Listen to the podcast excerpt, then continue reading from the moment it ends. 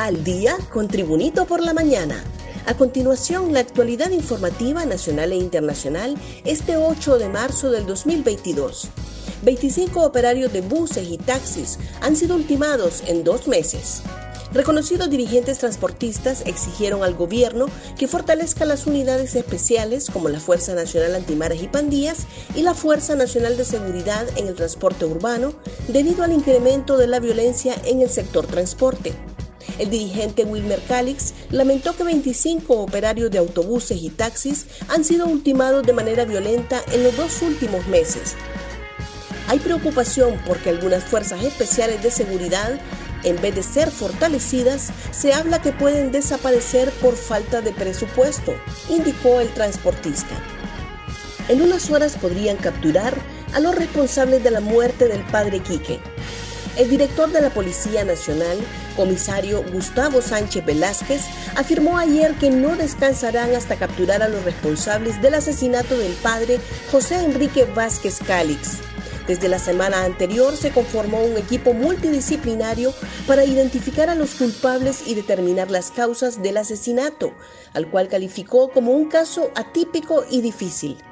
El jefe policial agregó que no es común que sucedan este tipo de hechos porque el padre es un hombre de Dios. Sobre ellos existe respeto y admiración y obviamente sorprende la manera en que él haya sido víctima de la violencia. Padres piden aclarar la muerte de su hija tres días después de vacunarla.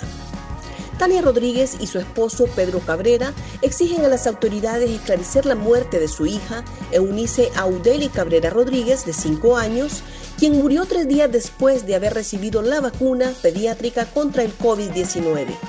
Ella tenía 5 años, ya iba a la escuela, era una pequeña sana y al ponerle la inyección, ella cayó, comentó la madre de familia. Queremos saber qué pasó, dijo Pedro, entre lágrimas, en el velatorio de la pequeña, realizado en la aldea Macuelizo, en el municipio de Valle de Ángeles, departamento de Francisco Morazán. El cuerpo de la pequeña Eunice fue remitido hasta la morgue del Ministerio Público, donde su portavoz, Isa Alvarado, informó que el mismo ingresó al Departamento de Patología Forense. Un repaso al mundo con las noticias internacionales y Tribunito por la mañana. Bachelet deplora altos niveles de violencia en Honduras. La alta comisionada de las Naciones Unidas para los Derechos Humanos, Michelle Bachelet, lamentó hoy el aumento de los altos niveles de violencia en Honduras durante el 2021, año en el que fueron asesinadas en el país 318 mujeres, 28 personas LGTBI y 10 periodistas y defensores de derechos humanos.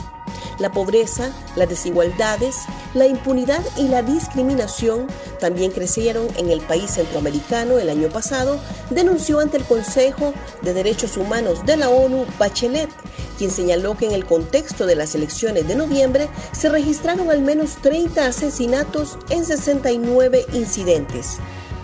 Zelensky denuncia las promesas incumplidas de Occidente para ayudar a Ucrania.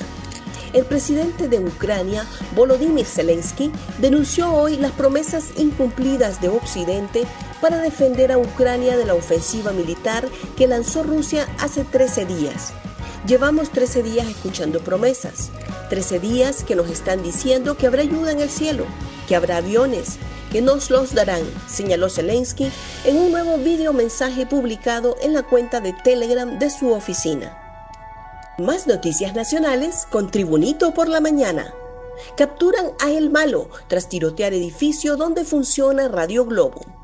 En forma inmediata fue capturado un miembro de la pandilla 18 implicado en extorsión y atentado a balazos la tarde de ayer contra el edificio Villa Toro del Boulevard Morazán en Tegucigalpa. La operación se ejecutó en la colonia La Providencia, mejor conocida como La Guasalona, en el sector del Pedregal, en Comayagüela, donde los investigadores policiales capturaron a Ariel David Barrientos Turcios, de 29 años, alias El Malo. Según las investigaciones, el individuo está relacionado a las amenazas, intimidaciones y planificación de atentados armados en contra de víctimas de extorsión entre ellos transportistas y propietarios de pequeños negocios de diferentes puntos de la ciudad. A las puertas de recobrar su libertad, entre 3.000 a 5.000 reos. El indulto penitenciario ofrecido por la presidenta Xiomara Castro pone a las puertas de la liberación a por lo menos 5.000 reos, estimó el presidente del no gubernamental Comité de Defensa de los Derechos Humanos, Hugo Maldonado. Me parece que doña Xiomara ya tiene un diagnóstico sobre la situación que viven los centros penitenciarios del país, comentó Maldonado. Agregó que no podemos tener más de 22 mil privados de libertad haciendo nada. El 52% de los privados de libertad solo son procesados. El 48% son los sentenciados.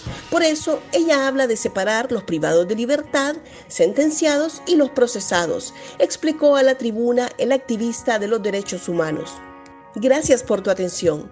Tribunito por la Mañana te invita a estar atento a su próximo boletín informativo.